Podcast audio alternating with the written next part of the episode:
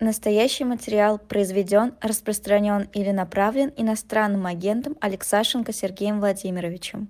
Всем добрый вечер. Вы смотрите и слушаете «Живой гвоздь». У микрофона Лиза Аникина. И это программа «Цена вопроса», как обычно в это время и в этот день. И как обычно с Сергеем Алексашенко. Сергей Владимирович, здравствуйте. А, Лиза, добрый день, с прошедшим днем рождения. Здравствуйте, зрители, здравствуйте, слушатели. Пишите, пожалуйста, свои поздравления Лизе в чат. Вот, а можете, если знаете, там всякие телеграммы и прочее, я думаю, что это любому человеку приятно. Ну, засмущали, засмущали. Я хотела начать гадости говорить, а вы вот меня в краску вогнали, а, вы начните. и все. А теперь, а теперь можно и гадости. Вот, что называется, все хорошее позади, теперь будут дальше одни гадости. Э, группа э, стран-членов ЕС э, предложила смягчить меры по борьбе с обходом санкций, мол, слишком жесткие они. А как мы недавно выяснили, главный амбассадор антироссийских санкций – это Сергей Алексашенко. Вот вы, как главный амбассадор антироссийских санкций, что думаете об этом предложении? А кто меня амбассадором назвал? Я не Широкая общественность.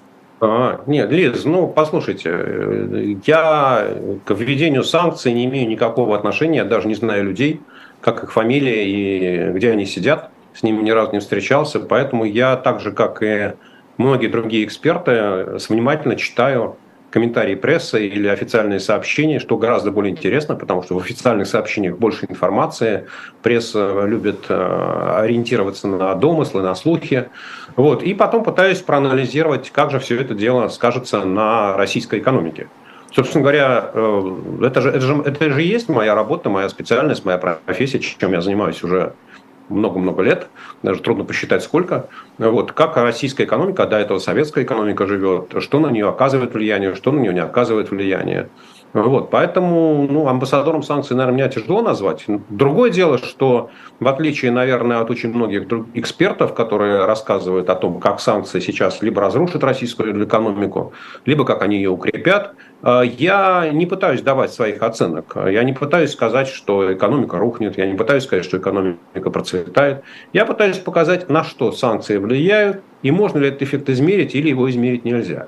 Какой эффект можно измерить сегодня, а какой эффект можно будет измерить там, через 5 или через 10 лет. В этом, наверное, вся разница, и поэтому у меня такой достаточно кстати, умеренный взгляд на все происходящее. Ну хорошо, про амбассадора я иронизировала, но про публикацию Bloomberg давайте поговорить, э, поговорим про э, вот эту информацию о том, что страны ЕС э, хотят смягчить санкции за э, обход этих самых санкций. Коряво получилось.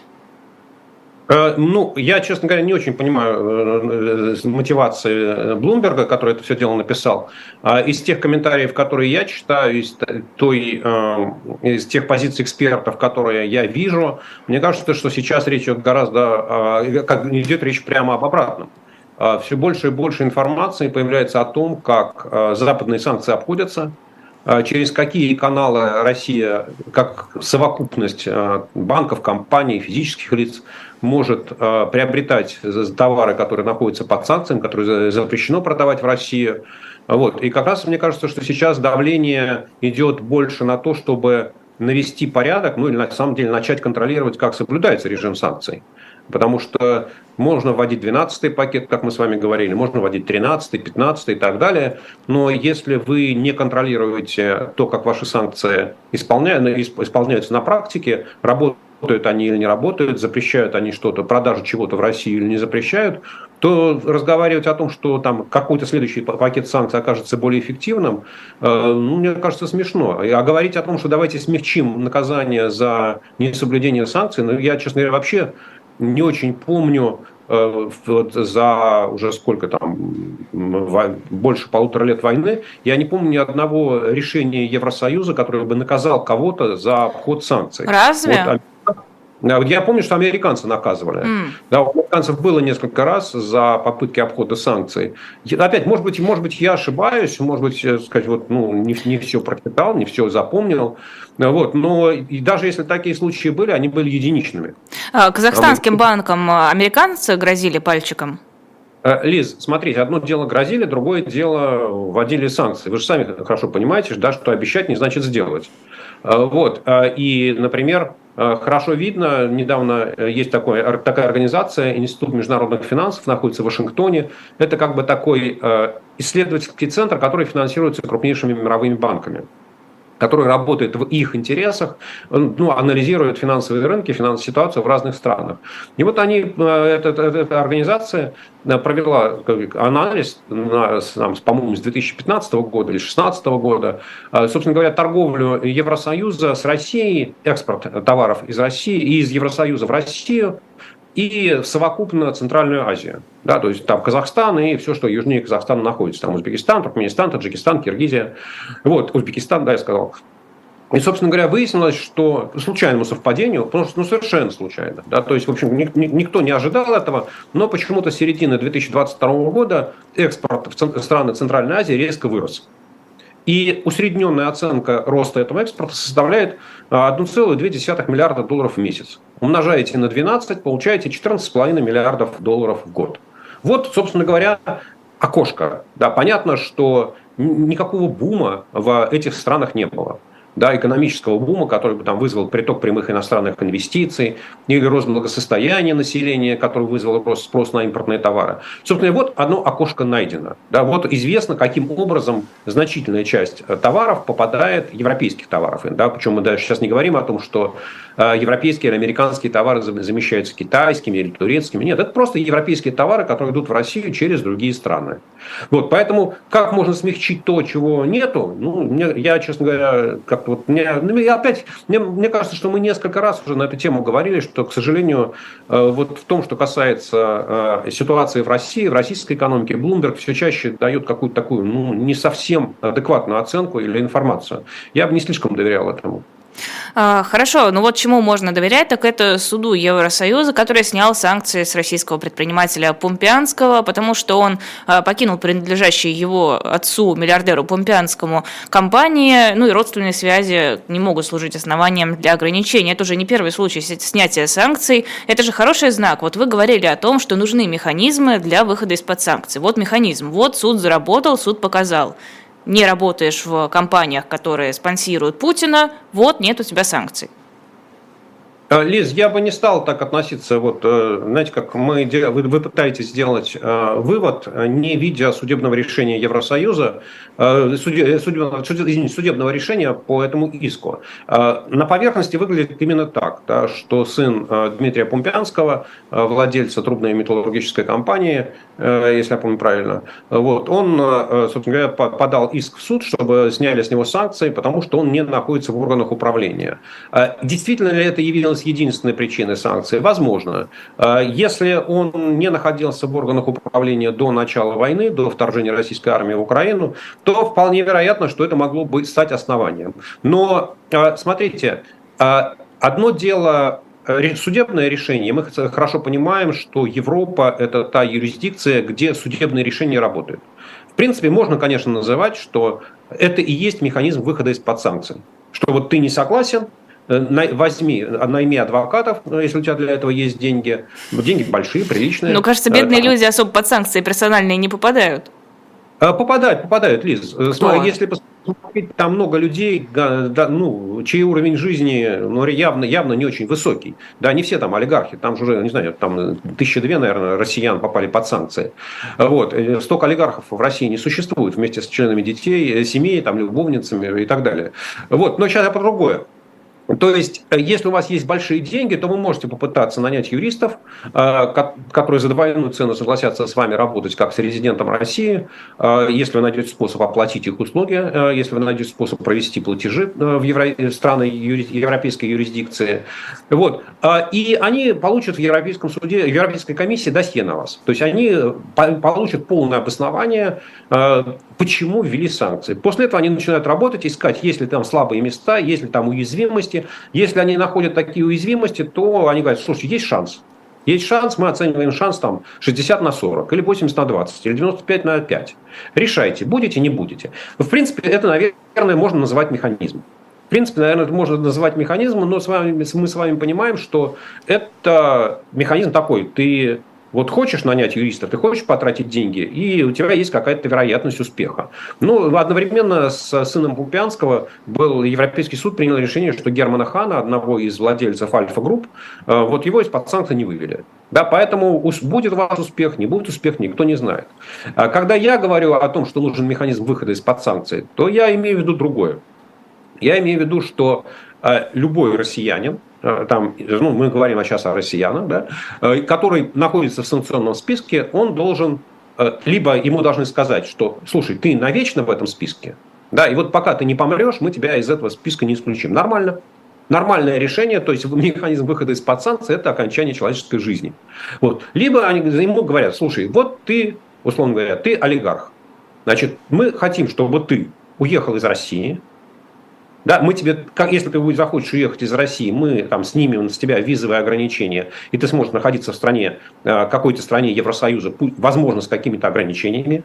Мы хотим, чтобы ты согласился на то, что ты потеряешь те активы, которые у тебя остались в России, и мы хотим, чтобы какую-то часть своего богатства ты отдал на э, там, поддержку восстановления Украины и сделал об этом публичное заявление.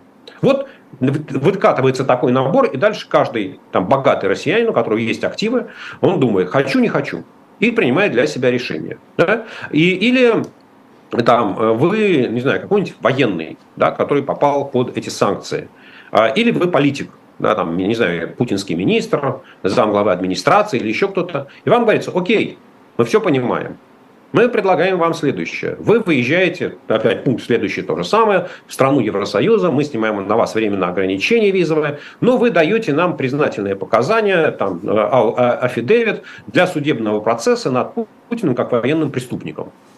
И вот что называется, или если вы военный, вы там с Путиным никогда не встречались, вы даете показания на своих команд, на, на свое командование, да, там, на, вы, вы там, не знаю, капитан, даете показания на майора, вы майор, даете показания на полковника, вы полковник, даете показания на генерала.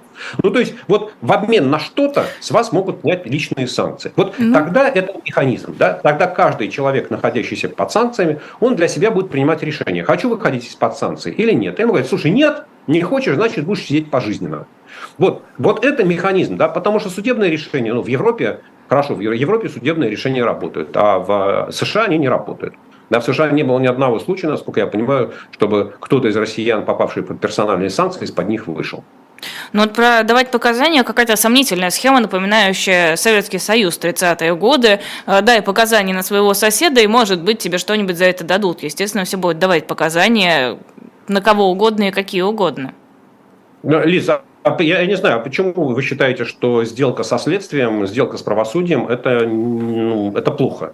От вас же не требуют дать донос. Да, от вас же не требуется написать там, клеветническое заявление, да, что ваш сосед пьет коньяк по утрам. Вот. Вам вы рассказываете факты, даты, если есть доказательства. Да, Но это должно быть в рамках какого-то конкретного дела, чтобы было дело, чтобы Лиз, ты был его Лиз, фигурантом, и тогда бы ты пошел на следствие. Нет, нет, подождите, есть, есть, э, есть э, дел, дела, много возбуждено суд, э, дел в европейских судах, в Международном уголовном суде в Гааге, да, о, в отношении российской военной агрессии. В рамках этих процессов вы можете, вас привлекают в качестве свидетелей, вы даете под присягой свои показания. Нет, ну, я, я же не говорю, что, там, знаете, вы кому-то там в пивной нашептали, что-то рассказали. Да нет, конечно, все да, в рамках судебного процесса. Ваш статус как свидетеля, с вас берется, там, вы даете, как сказать, подтверждаете, что за ложные свидетельства вы можете понести ответственность. Ну, как, как, как все полагается, сделка с правосудием. А в данном случае сделка э, с органами, э, которые вводили против вас санкции. Я считаю, что это нормальные условия. И это я называю механизмом выхода из-под санкций. Да, чтобы каждый человек для себя решал. Либо ты сидишь пожизненно под санкциями, даже когда война кончится, даже когда Путина не будет. Вот ты все равно никогда не станешь нормальным человеком. Ты никогда не сможешь поехать там, а, посмотреть на Нотр-Дам, да, или пойти, не знаю, пошопиться в Милане, или съездить на футбол в Германию. Не сможешь и все. Ну, забудь про это. Да, там много стран, куда ты еще можешь поездить. Ради, ради бога, мы понимаем все ограничения. Вот, и тогда каждый человек, да, и тогда каждый человек вот из этих там двух тысяч или сколько их там существует под санкциями, он будет принимать для себя решение, хочет, не хочет. Или третий пример – да, там, там, вы еще не под санкциями, но рискуете под них попасть, вы понимаете, ну, не знаю, там, предложить какую-то сумму денег, да, вам заплатить. Вот давайте, вы выезжаете, дадите показания, да, мы вам еще за это дело приплатим. Почему нет? Не знаю, просто вот именно в контексте дачи показаний как способа избежать санкций или выйти из-под санкций, мне это кажется ну, очень сомнительной идеей. Это должно быть два параллельных процесса. Ты что-то делаешь для того, чтобы с тебя сняли санкции, но при этом ты даешь показания э, по какому-то делу. Лиз, ну смотрите, я же не требую от олигархов давать показания, да, хотя от них тоже показания было бы неплохо получить. Я требую, вот, не знаю, там, вы какой-нибудь полковник российской армии, у которого есть не знаю, там трехкомнатная квартира в Бирюлево товарном, и там цена, не знаю, там в Хрущевке да, 1962 года постройки, и больше у вас нет ничего. И Жигули какой-нибудь, как у Путина, образца там, 1990 какого-то года. У вас больше нет ничего, вы всю жизнь там мотались по гарнизонам. И вот занесла вас нелегкая воевать в Украину, вы как офицер пошли туда исполнять приказ. У вас нет ничего, вы ничего не можете потерять, у вас нет никакого имущества. Да, и вы не, там в жизни своей не были ни в Европе, ни в Америке, ни в Великобритании, ни в Канаде. Почему для вас выходом из-под санкций не может быть сделка с правосудием? Еще раз. Сделка с правосудием есть в европейских судах, есть в российском э, праве, да, в российском уголовном процессуальном кодексе, есть в американском в американской юрисдикции. Это, это не есть что-то новое. Да? Санкции – это ограничение ваших возможностей. Для того, чтобы свои ограничения снять, вы соглашаетесь на какую-то сделку. Нет, я просто объясню, я объясню, что меня смущает. Вот я такой полковник, и мне вдруг зачем-то, несмотря на то, что я никогда не был в Европе, нужно, чтобы с меня сняли санкции, я скажу, конечно, вот этот был преступником, вот этот вообще такую жесть творил, а вот этот негодяй-подлец, который мне, не знаю, э, со мной водкой не поделился, сигареты не стрельнул, он там просто мирных жителей расстреливал из автомата. Ну, снимите с меня санкции, я про всех все скажу, и про этого, и про того. Лиз, Лиз, Понимаете, вот не нужно считать, что э, юристы, которые задают вам э, вопросы в рамках сделки с правосудием, они такие лохи, да, которых можно обдурить, и которые будут задавать вопросы именно в таком образе. Да, кто там тебя обидел в песочнице? Вы полковник, Называйте там всех своих командиров, которые генералы. Называйте полковников, которые в соседних бригадах. Где воевали? Здесь воевали. Вот на вашем участке было такое, на соседнем участке было такое. Кто отдавал приказ? Когда отдавал приказ? Какие у вас есть доказательства? Лиз, это же, ну, вот я, понимаете, есть вполне понятные методы да, заключения этой сделки, вполне понятные требования. Вам кажется, что это ненормально. Я считаю, что это нормальный механизм. Да? Для чего полковнику хочется? Ему хочется очистить свою совесть. Он понимает, вот в российском законодательстве, в российском законодательстве, не говоря уже о, там, о там, других странах, есть э, возможность отказа от исполнения преступного приказа. Да, вот приказ начать войну против Украины, он преступный, потому что Российская Конституция запрещает развязывание войны. В Российском уголовном кодексе есть уголовное стать наказание за развязывание агрессивной войны. Вот все есть. За призывы к агрессивной войне есть наказание. Но как офицер вы по каким-то причинам отказались, не отказались исполнять этот приказ. Вы решили его исполнить, потому что понимали, что если вы откажетесь, то вас тут же за что-то там посадят или сгнобят. Вот и вам это надоело. Вы хотите выйти на, как, на свободу с чистой совестью. Вы хотите в этой истории поставить конец.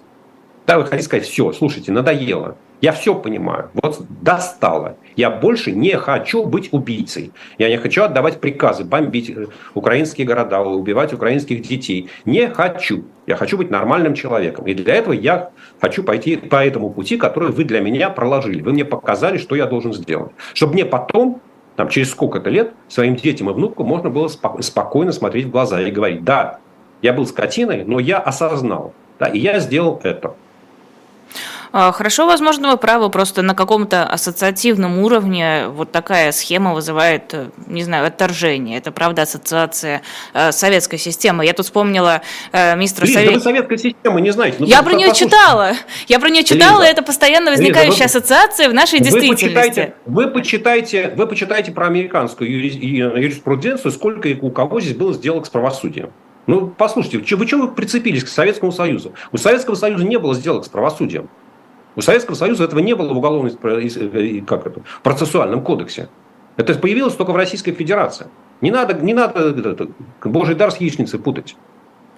А, вспомнила министра Савельева, который несчастный такой говорил, что Россия украли 76 самолетов, потому что врасплох застали несчастную Российскую Федерацию. Эти самолеты стояли на стоянках в других странах, а их взяли и арестовали ни с того ни с сего. Ну а что? Савельев признался, что он, в общем, э, так же, как и многие из нас, не знал о том, что война начнется. Да, и что для этого для него оказалось огромной неожиданностью. Ну, видимо, э, он же, если я помню правильно, это было его выступление в Совете Федерации, где наверняка какой-нибудь ушлый э, сенатор решил поддеть министра и сказать, а вот ты проспал, я вижу измену, ты проспал, ты не отдал вовремя приказов, и из-за тебя сколько-то самолетов пропало. Вот назови сколько самолетов, а я там сейчас напишу в Генпрокуратуру, чтобы на тебя там проверили, доблестно ты исполнял свои полномочия, или там было злоупотребление, или там была халатность. Вот, ну, послушайте, это какая, какие-то такие ритуальные игры, да, Савельев покаялся, да, случилось такое, бейте меня, вытирайте об меня ноги. Но знаете, что я с Путиным в хороших отношениях. Я лично друг Владимира Владимировича. Поэтому учтите это, если будете писать в прокуратуру. А, Минфин пояснил, почему ужесточаются требования к восьми субъектам Российской Федерации. А, это касается высоких, а, высокой доли федеральных дотаций в их бюджетах. Фактически теперь регионы должны отчитываться за бюджетный дефицит, либо лишаться этих дотаций. Это касается Чечни, Ингушетии, Дагестана, Тувы и новых так сказать, присоединенных российских э, территорий, что это вдруг Минфин озаботился? Вроде как вливали, вливали эти деньги, вливали, вливали, а теперь вдруг решили отчитывайтесь за то, что денег у нас не хватает. Лиз, для меня это решение, новость о том, что Минфин подготовил такое постановление правительства, стало большой неожиданностью. И самое главное, что мне очень тяжело объяснить мотивацию Минфина.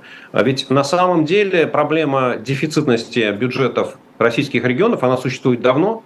А, и это не является секретом, э, и уровень дефицита бывает, не знаю, там от 5% ваших расходов и, не знаю, там до 90% или там 95% расходов, как на оккупированных территориях в четырех украинских областях.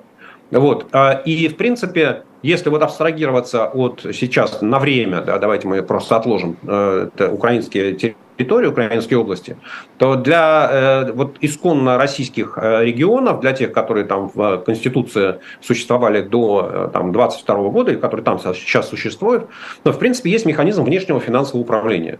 Да, если Минфину не нравится Э, бюджетная политика регионов. Если Минфин считает, что у него нет возможности для контроля расходов э, в регионах, если он считает, что деньги тратятся не туда, и это все приводит к росту дефицита, который должен финансировать Минфин либо за счет своих кредитов, либо займов, либо еще как-то, то у Минфина есть право введения внешнего финансового управления. То есть Минфин может туда послать своего финансового комиссара, который становится, условно говоря, исполняющим обязанности министра финансов, ну или вообще даже не вы, никуда не надо посылать, этот человек будет сидеть в Москве, но без его подписи ни одна платежка э, в исполнении расходов регионального бюджета не может пройти. И, собственно говоря, этот механизм прописан, его несколько раз Минфин грозился вести, э, но как-то вот не решался. Вот. А, и, скажем так, и этот механизм, он мне понятен. Потому что действительно, несмотря что, на то, что еще там при Алексее Кудрине Минфин прописал, что 95% расходов региональных бюджетов должны согласовываться с Москвой, ну, региональные власти, они каким-то образом очень хитрым, странным, непонятным, они дурят Минфин и позволяют себе всякие вольности и тратят деньги не туда. В общем, надо туда, а они не туда. Да, вот не, не на то, на что Минфин прописал или Путин в своих указах, а на какие-то другие цели. А потом говорят, вы знаете, у нас денег на повышение зарплат учителям и врачам, как завещал великий Путин, нас не осталось. Поэтому дайте нам еще. Вот. А, и, э, соответственно, Минфину хочется вот это вот остановить, да, чтобы не было такого автоматического давления на него. А то лишь приехали в конце года, говорят, денег нет, зарплаты повышать не можем. Э, там кто-то из администрации звонит президенту и говорит, ну-ка топает ногой, Силуанов подписывает платежки. Вот. И, соответственно, э, вот внешнее финансовое управление, ну, видимо, Силуанов понимает, что пробить, условно говоря, еще накануне прямо выборов 17 э, марта, да, вот изменение ситуации отстранение фактически губернатора от контроля за бюджетом, ну, вряд ли ему кто-то, кто-то позволит. То есть не Минфин назначает губернаторов, и поэтому там Кесарю Кесарева, Слесарю Слесарева. И вот Слесарь, Слесарь Силуанов идет дальше, думает, что же я такое могу придумать.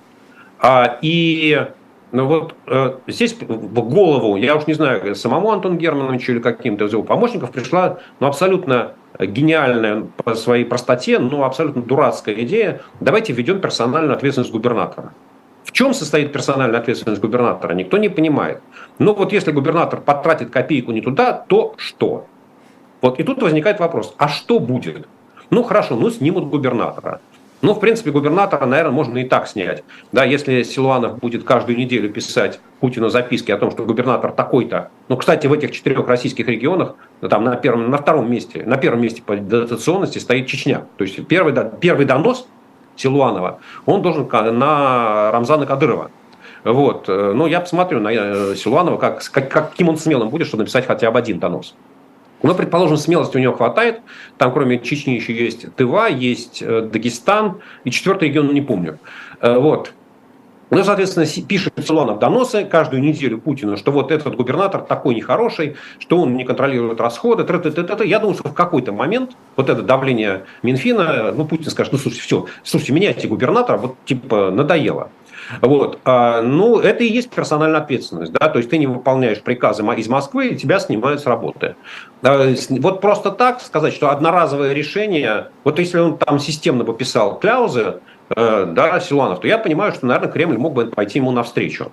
А вот так вот в одноразовом порядке, ну, не знаю, один раз там что-то случилось, как в ноябре месяце выяснилось, что э, бюджеты исполняются неправильно, или что э, регион не согласовал с Минфином бюджет там, на 25 год плановый, попробовал какой-нибудь регион не согласовать с Минфином бюджет. Интересное дело. Вот. Ну, в общем, хорошо. И дальше он человек, окей, я прекращаю финансирование, говорит Силуанов. А, хорошо, а дальше возник, ну, вот наивный вопрос. Ну хорошо, в Дагестане 70% э, расходов финансируется за счет денег федерального бюджета. Там, в Чечне еще больше. В Тыве там тоже процентов 60, наверное. Ингушетия там вот. еще. А, Ингушетия. В Ингушетии тоже, кстати, много. Вот я думаю, что да, она большая. Э, может быть, даже больше, чем Чечня. Вот. И, и хорошо. И что происходит? Ну, то есть, вот и начинается, что в этом регионе вообще не платятся зарплаты ни врачам, ни учителям, ни чиновникам, не строятся дороги, не работает или там ни, бюджет не оплачивает, бюджетная организация не оплачивает ни свет, ни газ. Ну, то есть наступает такой тотальный экономический коллапс. Вот. Ну, мне кажется, что Силуанов не очень э, хорошо осознает последствия такого решения, да? что когда, один, ну, в, там, особенно если это Тыва или Ингушетия, то, вообще говоря, там бюджет один из крупнейших как сказать, экономических субъектов, да, которые размещают заказов и оплачивают товары и услуги, ну, наверное, больше, чем вся остальная экономика вместе взятая. Вот. А, а дальше, вот это мы поговорили там про классические российские регионы. А если брать оккупированные области, ну так там вообще, я думаю, что налоги собрать крайне тяжело, да, и там дотационность, она процентов 95. Ну и хорошо, вот и там оккупированные области не будут получать э, финансирование из Москвы, не, не будут ничего оплачивать. Ну и как вы думаете, что там будет происходить, да, а кто там будет строить эти дома. В общем, короче говоря, мне кажется, что вот это вот абсолютно, знаете, есть фраза хороший экспромт – это подготовленный, это хорошо подготовленный экспромт. В данном случае э, Силуанов, мне кажется, Чижика съел. Да, вот как-то вот не похоже на то, что э, он долго думал и осозна... осмысливал последствия. А может быть, он решил сыграть дурку и понимая, что там в районе 17 марта, либо до 17 марта, либо после 17 марта будет смена правительства, состава правительства, там полное или частичное. И, может быть, Силуанов решил соскочить и начал валять дурака и наживать себе врагов. Да, потому что если он сейчас, сейчас наживет себе большое количество врагов, то, скорее всего, его с шахматной доски с путинской уберут и направят в какой-нибудь сайт Федерации сенатором какого-нибудь там нового, нового региона. А, просто, в общем-то, мне кажется, идея, наверное, неплохая, но вот дает нам федеральный бюджет деньги разным регионам. Но деньги должны тратиться куда надо. Вы же сами сказали, вот они все растратили непонятно куда, на зарплату учителям не досталось, а тут вот будут контролировать. Ну, здорово же, нет? Да здорово, Лиз, только вопрос в том, а как контролировать? Ну, вот, вот как? Я, я же не против того. Просто если у нас Российская Федерация является не федерацией, а унитарным государством, то, в принципе, да, конечно, центральный бюджет, он имеет право контролировать. В моем понимании, вот прямое финансовое управление из Москвы, это достаточно да, хорошо прописанный и вполне работоспособный метод контроля расходов. То, что написал Силуанов, я вам прекращу финансирование и персональная ответственность губернаторов, это дурость. А, хорошо, а почему Путин подписал закон о приостановке индексации зарплат для госслужащих на весь следующий год? Ну, мне кажется, что там не, не госслужащие, а там отдельные категории госслужащих. Исключение, это... скорее, отдельным категориям будет индексироваться. Это военные сотрудники силовых структур. Нет, а там, в принципе, это распространяется на судей, прокуроров и еще кого-то. Да, это вот на то, что называется правоохранительные, судей, судейское, вот, судейско-правоохранительные органы, за исключением военнослужащих. Ну, то есть, на самом деле, это не касается госслужащих всех вообще. А, сэкономить, экономить надо. Экономить надо. У, у этих людей есть достаточно... Ну, у, у судей Путин или там, не знаю, Силуанов, наверное, все-таки опять, да, мы же понимаем, что этот э, закон, а, указ подписал, не, там, писал, готовил не, не Путин лично, а, а Силуанов, которому нужно деньги экономить. Но он посчитал, что у российских судей достаточно высокая зарплата, что у них и так хорошо, вот, и что, в принципе, можно, могут, могут и взятки немножечко набрать или берут. Э, вот. Поэтому, ну, что им компенсировать? Э, ну, поживут там годик без индексации, ничего страшного не случится, если они недополучат там 10% своей зарплаты. А, да, я сейчас посмотрела, э, приостанавливают индексацию окладов судьям, помощникам сенаторам, сенаторов, депутатам, а также госслужащим. Исключение сделано для силовиков и сотрудников для военнослужащих. Ну, Лиз, госслужащие – это чиновники. Да? Uh-huh. То есть это не касается врачей и учителей. Это не, не работники бюджетных учреждений. Ну, то есть бюрократия сама себя высекла, решил, да, Силанов сказал, начни с себя. Вот он начал с себя. Ну, просто странно, мне кажется, госслужащие – это такая основная опорная конструкция для Путина. И, и что? Ну что, их теперь голодом морить? Ну, нехорошо, давайте лучше кого-нибудь другого голодом морить. Не, ну а Почему голодом, почему голодом морить? Ну, Лиз, смотрите, в России есть 85 регионов, не считая новых областей. А, у Минфина есть э, порядка 180 видов дотаций, субвенций, пособий и чего только еще нету для каждого региона по многим-многим программам. Умножьте 90, 85 на 180, и вы получите, сколько предметов для переговоров у вас, как у чиновника Минфина, существует. Ну, как это? Наверное, в ходе этих переговоров вы сможете решить свои вопросы там, с индексацией зарплаты, да, там, не на себя, а там, на родственника или еще чего-то такого. Но не нужно думать, что там, российские чиновники, они, вот что называется, правда, готовы работать э, там, за хлеб и воду. Да нет, конечно, ничего с ними не случится. А если посмотреть на зарплаты российских министров, ну, так они вообще там, не знаю, сотнями тысяч долларов в год исчисляются, поэтому ну, их-то жалеть точно не нужно. А, это Сергей Алексашенко в программе «Цена вопроса». Как обычно, у нас перерыв на книжечки на shop.diletant.media. Есть книга Льва Гумилева «От Руси к России». В ней Лев Николаевич изложил путь нашего народа и государства между древностью и Петровской эпохой, рассмотрел историю России не изолированно, как это обычно рассматривается в школьных учебниках, а в контексте мировых событий с переселением народов, завоеваниями и развитием религии и науки. На shop.diletant.media книга есть можно ее посмотреть э, и посмо- почитать описание. Можно там и другие книги, комиксы, журналы, наш мерч, в общем, все, все, что там есть, э, рассмотреть и заказать, если что-то понравится, и нас таким образом поддержать, мы вам будем очень признательны. Продолжаем эфир. Сергей Алексашенко в программе «Цена вопроса». Да, кстати, ставьте лайки и подписывайтесь, если все еще не поставили лайк и не подписались. Давайте о цифровом концлагере поговорим. Во-первых, Москва почти в два с половиной раза... Нет. Лиз, можно, прежде чем вот это самое цифровой концлагерь, я здесь пока вы рекламировали, я смотрю ленту, э, читаю, и наша зрительница Сара пишет, противно вас слушать, у инвалида второй группы пенсия 10 тысяч рублей в Питере. Сара, пенсию вам назначает Путин. Вот извините, при чем здесь я, при чем здесь Лиза? Почему нас противно слушать?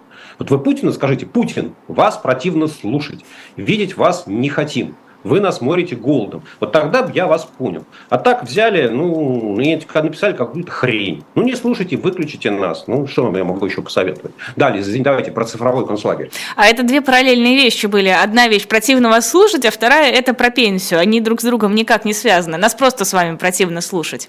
А, так вот, цифровой концлагерь Москва, это, во-первых, в два с половиной раза увеличит расходы на систему видеонаблюдения. Во всяком случае, э, так пишет Радио Свобода. Это следует из бюджета на 2024 год, который Мосгордума утвердила. Э, насколько я понимаю, деньги очень большие. Я не очень понимаю, куда их э, направлять. Мне кажется, уже Москва и так вся в системе видеонаблюдения. На что еще деньги-то тратить? Ну, понимаете, система видеонаблюдения – это же техническая система, и нет предела совершенства. Всегда можно купить новые компьютеры, новые камеры, э, послать людей на то, чтобы они их заменили, новые пульты поставить и так далее. Вот. И это огромные колоссальные бюджеты, э, абсолютно правильно. И это один из способов кормления чиновников. Да, потому что люди, которые отвечают, вот сейчас даже мы чуть попозже да, поговорим о том, что они делают, а здесь просто они осваивают бюджет. И понятно, что если в мэрии Москвы есть какой-нибудь департамент или не знаю, кто, кто там, управление, которое занимается вот этими камерами наружного наблюдения, да, то если они вдруг скажут, вы знаете, Сергей Семенович, мы там в прошлом году так хорошо поработали, мы все поставили, и вот эти камеры будут служить нам три года. Он скажет, слушай, ну а тогда давай мы у тебя половину департамента или управления сократим, ну, если у тебя все так хорошо. И вот, собственно говоря, здесь и работает вот такая практика бюджетирования достигнутого. Если в прошлом году мы потратили там, не знаю, 3 миллиарда рублей, то в этом году нам нужно дать 3,5. Если в этом мы потратим 3,5, то на следующий нужно платить, просить 4. И тут же объяснить. Ну, поскольку, поскольку э, сам Сергей Семенович, не говоря уже о депутатах Мосгордумы, они э, в такие тонкости не опускаются, да, и им, конечно, там лапши могут навешать, почему нужно что-то заменить и что-то улучшить и что-то углубить, вот, то, конечно, они будут э, голосовать за утверждение этого бюджета, потому что они очень хорошо понимают, что камеры наружного наблюдения – это способ э, там, э, российской власти следить за своими гражданами. И, собственно говоря, чем больше тратится денег на эти цели, э, тем больше это свидетельство того, что власть народа боится. И камеры наружного наблюдения ставятся для того, чтобы Кремль спал спокойно, чтобы муха, что называется, не пролетела. А если пролетела, то тут же мы ее выявим. И тут же узнаем, опознаем и разыщем. Вот. И, собственно говоря, это демонстрация страха. А Кремль живет в страхе. Э, собственно говоря, Путин живет в страхе со времен вот, народного восстания, со времен оранжевой революции, 2004 э, года в ну, Украине. Я думала, с Это Пугачевского вот восстания. Одной... Ну нет, Пугачевского восстания он не помнит и не знает, но вот у него есть э, его личная человеческая память Э, финансового кризиса 98 года, и это для него является одной из фантомных болей, почему он постоянно поддерживает предложение Минфина о жесткой бюджетной политике, потому что говорит, если не будете, то будет как в 98 году. Это достаточно, чтобы его напугать. А второе, если, вы, если мы не будем наблюдать, если у нас не будет камер наружного наблюдения, то у нас будет как в Киеве в декабре 2004 года. И это тоже достаточный повод для того, чтобы Путина напугать, и чтобы он э, там одобрил все предложения о силовиках. Но это и есть страхи, это и есть фантомные боли. И чем э, больше лет будет Путину, чем более возрастным да, или стареющим политиком он будет являться, тем больше его эти фантомные боли будут пугать. Ну, достаточно перечитать «Осень патриарха» Маркеса, да, и там все это написано, прекрасно можно понимать. Понятно. Вот, собственно говоря, логика дряхлеющего, стареющего диктатора, она она уже давно описана, она ни для кого не является секретом. Вот, и, естественно, депутаты Мосгордумы или там, любого другого крупного российского города, где существуют эти камеры наблюдения, естественно, они понимают, для чего эти камеры ставятся, и уж не дай бог, они не хотят э, высказать Путину, что они, это, э, что они считают, что его страхи это от, э, не знаю, там, от старческого маразма, и что, вообще говоря, Путину пора уходить на покой. А, предложение создать единую систему видеонаблюдения по всей России аж до целых 12 миллиардов рублей, это тоже для успокоения Путина? Конечно. Или Конечно, для это... отпила денег? Ну, это и то, и другое. Просто ну, нехорошо же, когда только там городские власти или региональные власти пилят бюджеты. Федеральным, федеральным чиновникам тоже хочется попилить, правда? И вот если есть московская система, есть питерская система, есть не знаю, екатеринбургская система, там, самарская и так далее, то их, а их объединять будет уже федеральное министерство. Ну и как? Они же тоже люди, им, им же тоже не проиндексировали зарплаты. Да? Соответственно, им тоже хочется кушать им тоже хочется не просто хлеб с маслом, а еще и со, толстым слоем икры. Ой, я не знаю, вы видели или нет, это будет лирическое отступление. Э, девушку на Красной площади задержали за то, что она снимала видео, где намазала такую вот имитацию красной икры на бутерброд, кусала его. К ней пришла полиция, сказала, что это какая-то акция, ее с Красной площади увели. Нет, не видел, но звучит Я вам скину смешно. потом. Смешно да. и грустно. Еще из смешного и грустного, вот на контрасте с этими 12 миллиардами рублей на единую систему видеонаблюдения. Краснов, который у нас генпрокурор поручил проверить публикации о подорожании дров. Потому что дрова стоят дорого, жители жалуются, что денег у них не хватает, и вот теперь будут следить, чтобы на отопление могли люди закупить дрова. Ну что, классно. В этом отношении надо вспомнить, как там э, год назад да, Владимир Путин стебался, что Европа запасается дровами, потому что не будет российского газа. Но теперь выясняется, что Россия запасается. Выясняется, что «Газпром», во-первых, газ сэкономил, потому что Европа его не покупает. А во-вторых, э, в российскому населению самому приходится закупать дрова, э, чтобы не замерзнуть зимой. Ну, в общем, как это? Мне кажется, что генпрокурор Краснов потроллил Путина так незаметно. А, ну, вообще, если серьезно, я вот смотрю сейчас это сообщение, пишут жители регионов, сообщают жители регионов, что для того, чтобы зимой а, протопить дом, нужно где-то 90 тысяч рублей на зиму, а это для региона огромная цифра.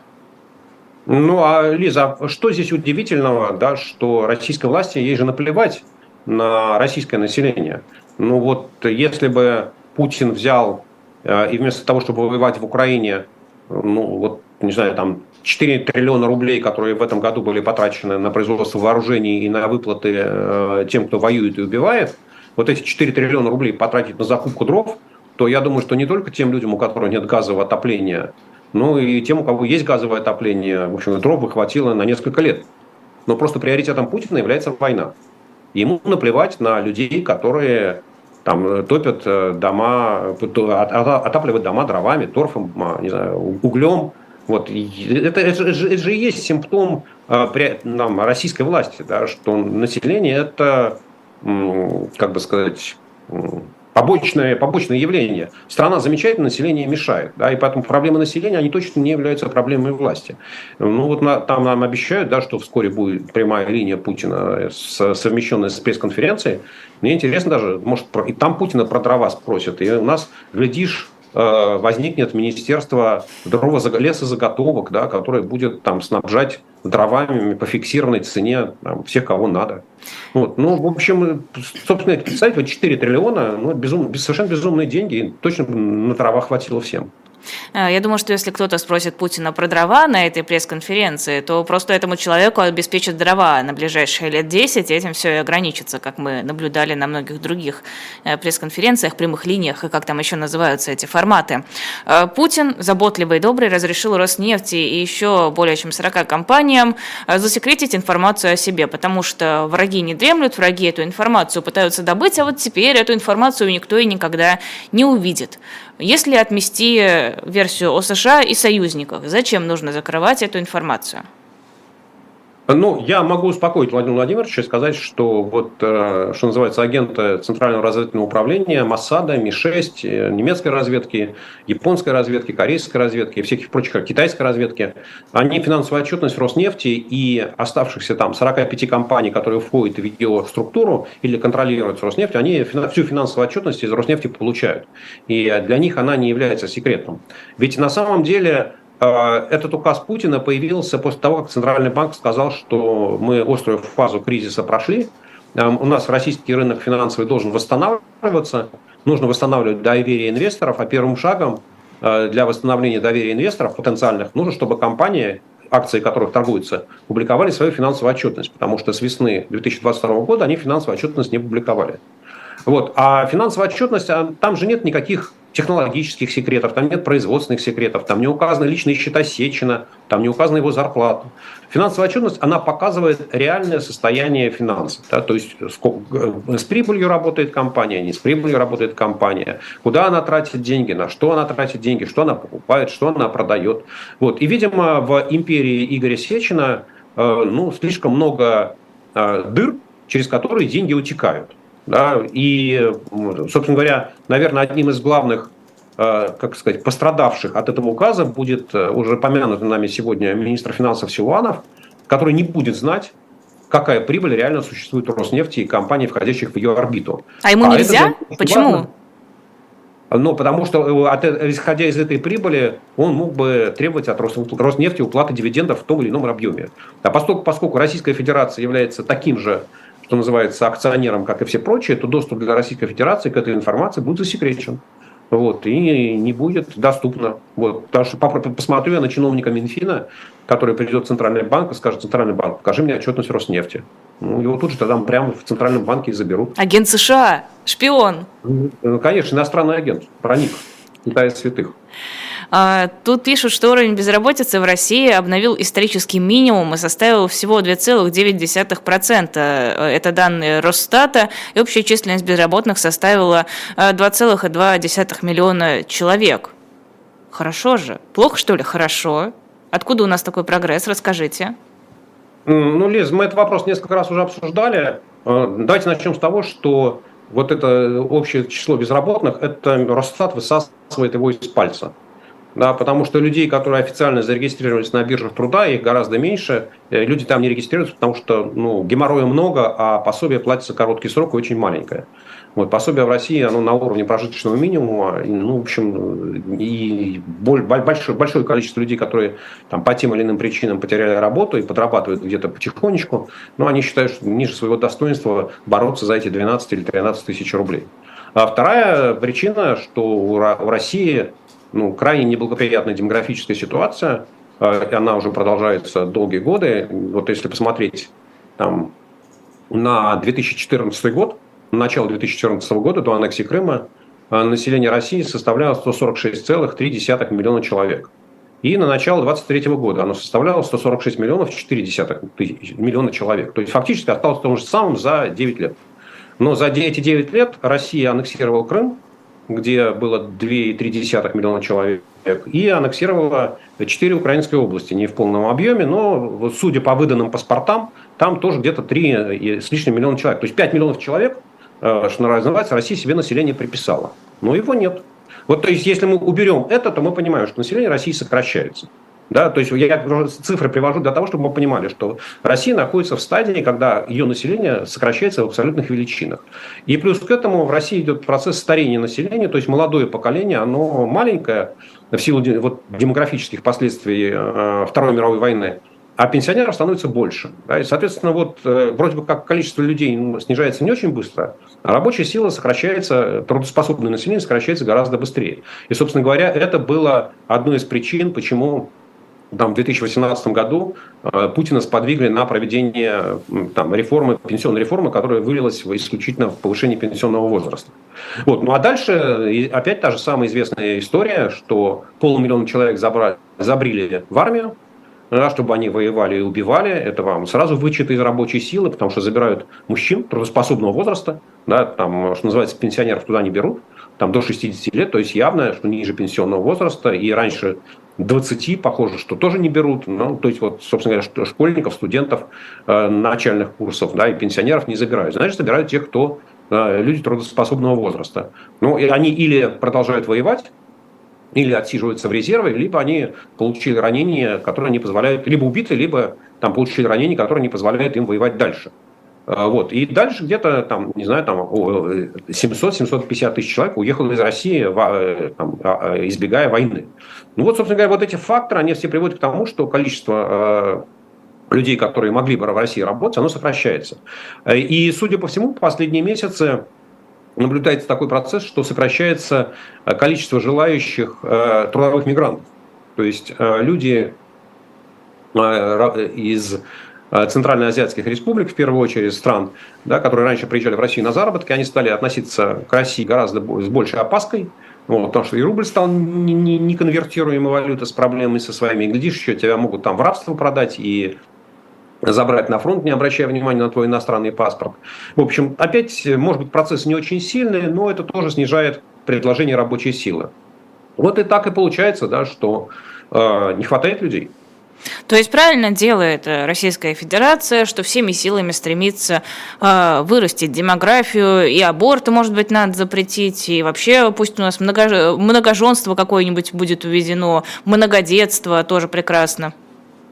Ну, Лиз, вы же хорошо понимаете, да, что даже если э, в принудительном порядке запретить все аборты и э, за э, проведение аборта расстреливать прямо на месте, без суда и следствия, и даже если это ну, во-первых, это не приводит ни к каким демографическим результатам. Да? Есть много исследований по разным странам, что ужесточение политики абортов, запрета абортов, они никак не меняют э, ситуацию с рождаемостью.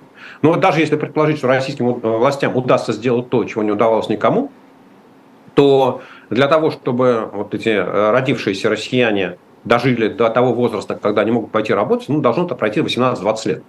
Ну, то есть, вот э, это точно совершенно выходит за горизонт э, правления Владимира Путина, и вряд ли это решит какие-то его проблемы в текущем режиме. Более того, это усугубит положение министра финансов Силуанова, которому придется платить больше пособий на детей, да, больше платить материнского капитала, ну, то есть больше тратить денег из бюджета.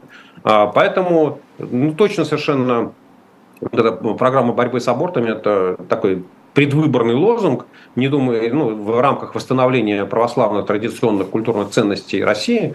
Вот. Но с точки зрения изменения демографической ситуации, конечно, это не, это не работает. Это будет только ухудшать положение министра финансов. А, кстати, о льготах. Власти готовят постановление о расширении лимитов по льготным ипотечным программам. Ранее сообщалось, что просто рекордные какие-то, рекордное количество э, вот этих льготных ипотек было взято в России за последнее время. Э, ну, это ведь тоже, наверное, хорошая мера для россиян. Это возможность приобрести жилье, это возможность э, как-то взять его в ипотеку и там, накопить на первый взнос. Ну, здесь, мне кажется, нужно, э, знаете, как дьявол в деталях, разбираться в деталях. Речь идет о том, что правительство вроде бы соглашается, ну или вот-вот должно согласиться с тем, чтобы увеличить э, лимит разового, э, единичного кредита. Да, то есть который, ну, то, что заемщик может получить на ипотеку, на, на, для приобретения недвижимости, квартир, дома, строительства, вот этот лимит для, конкретно для человека будет увеличен. А общий объем кредитов, которые может выдать, э, могут выдать банки, он пока не пересматривается. Вот. А причина очень простая, да, что, соответственно, разговоры о российских властей и, в первую очередь, Центрального банка о том, что нужно сокращать э, льготную программу по ипотекам, потому что она раскручивает инфляцию, приводит к тому, что э, там, люди бегут и Э, последний, я не, сегодня я не смотрел данные, но, э, может, Центральный банк уже вывесил итоги октября, но в сентябре, э, например, ипотечных кредитов было выдано в полтора раза больше в рублях, чем там, в среднем за месяц с апреля по июль. Да, ну то есть вот это просто какой-то ажиотаж. То есть там выдавалось меньше 600 миллиардов рублей в месяц, а, а в сентябре было выдано более 900. Ну, то есть просто вот что называется, чего хотели, то и получили. Но поскольку, поскольку мощности строительного комплекса, они, э, конечно, могут наращиваться, да, и жилья могут стоить больше, но, в принципе, не, не так быстро. Соответственно, когда застройщики, девелоперы, э, риэлторы сталкиваются с тем, что население хочет купить квартиру, то и когда спрос явно превышает предложение, то что происходит? Растет цена базовый закон экономики. И, соответственно, выясняется, что вот те лимиты кредитования, которые на единичный кредит, которые были установлены, уже их не хватает. То есть кварти, стоимость квартиры во многих э, регионах, она превышает вот этот объем кредита, размер кредита плюс первоначальный взнос. И, собственно, это такое техническое решение, и основная схватка между э, там, министром строительства и вице-премьером Хуснулиным э, и, с одной стороны, и э, Эльвира Набиульная, председатель Центрального банка, который борется с инфляцией, и министр финансов Силуановым, который борется за сокращение расходов, а э, льготная ипотека это, э, собственно, субсидируется за счет расходов федерального бюджета, вот сокращать или прекращать, там, или продолжать льготные ипотечные программы, которые должны закончиться в середине следующего года, мне кажется, что она еще впереди. И подозреваю, что до 17 марта никакого решения по этому вопросу принято не будет. А, вот, потому что если бы э, что называется, Путину очень хотелось это продолжать, то, ну, или он должен объявить на это, об этом вот на своей пресс-конференции прямой линии, что я такой добрый, я вам говорю, россияне, э, я не устал, я буду продолжать датировать льготную ипотеку. Если он промолчит, то это, мне кажется, будет таким э, предсказанием того, что после 17 марта, так же как в 2018 году после президентского голосования Путин э, повысил пенсионный возраст, то же самое, вот после 17 марта Путин примет решение о том, что льготная ипотека продолжаться не будет. Поэтому все, кто хочет, там, рассчитывает получить э, льготную ипотеку вот там в ближайшие месяцы или в следующем году, очень внимательно слушайте о том, что скажет вам Путин на своей прямой линии. А, последний вопрос, две минуты у нас остается. Россия, несмотря на войну, продолжает закупать авиадетали украинского производства. Это как? Ну, Лиз, мы уже много раз говорили о том, что а, бизнес существо приспосабливаемое или приспособляющееся, а, и это касается бизнеса и российского, и украинского, и э, экономики двух стран, они по-прежнему их связывает большое количество технологических нитей. Э, если в Украине есть э, предприятие, для которого ну, там не то, что может быть не единственным, но одним из крупнейших потребителей была российская какая-то компания, а у российского авиаремонтного завода украинский поставщик был крупнейшим поставщиком, то они так или иначе какие бы санкции ни существовали, какие бы ограничения ни существовали, да, они будут искать пути э, того, чтобы украинские э, запчасти, украинские детали ну не знаю, опять через третьи, четвертые, пятые руки, так же как вот европейские товары приезжали в Россию. Это бизнес. Это бизнес, и если там, правоохранительные органы Украины будут проверять украинскую компанию, то они выяснят, что вся продукция шла в страны Центральной Азии или в Турцию. Да, если будут проверять российскую компанию, то выяснят, что ну, российские э, правоохранительные органы, я сомневаюсь, правда, что они будут проверять, им это точно не нужно. Они, глядишь, директору завода или за его заму по снабжению еще должны орден выдать или там, ну, как минимум, почетную грамоту за то, что он, как он хитро э, обошел все ограничения то они выяснили, что хотя запчасти, детали украинские, но в принципе куплены они в Турции или в странах Центральной Азии. Поэтому формального а, нарушения санкций, формального ограничения не существует, а бизнес, ну, на то... Это, собственно говоря, вот к вопросу о том, что санкции – это ограничение, да, это затруднение ведения бизнеса, но, как правило, основная часть санкций, вот, по крайней мере, таких прямых на, э, на товарно-денежные отношения, их можно обойти. Спасибо огромное. Сергей Алексашенко был в, вашем, в нашем эфире. Подписывайтесь на YouTube-канал Сергея Алексашенко и на его телеграм-канал. На нас тоже подписывайтесь. И в пятницу в 16 часов приходите сюда же, на этот канал, чтобы послушать новую программу Александра Минкина, в которой я тоже буду ведущей. Надеюсь, вам будет интересно. Это дебютный эфир, так что очень надеюсь на ваше в нем участие. Спасибо огромное и до новых встреч. Спасибо большое.